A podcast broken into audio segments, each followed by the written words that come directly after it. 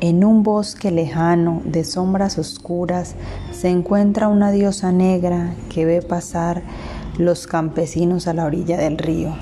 Quien se atreve a acercarse a ella nunca podrá contar la historia, porque la diosa negra atrapa a cuanto hombre ve por las orillas de su río.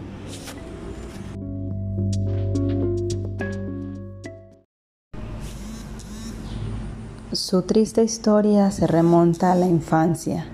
La diosa negra fue víctima de un furtivo campesino cazador que con su arma apuntó a un animal que en el bosque se encontraba. Cuando la pequeña diosa negra jugaba cerca del animal, fue impactada por el arma, muriendo al instante. Con toda su vida por delante y acabada en un instante, su alma furtiva quedó divagando por todo el bosque. Y hoy la diosa negra se aparece noche tras noche a las orillas del río a calmar su sed de vida que fue apagada en su infancia.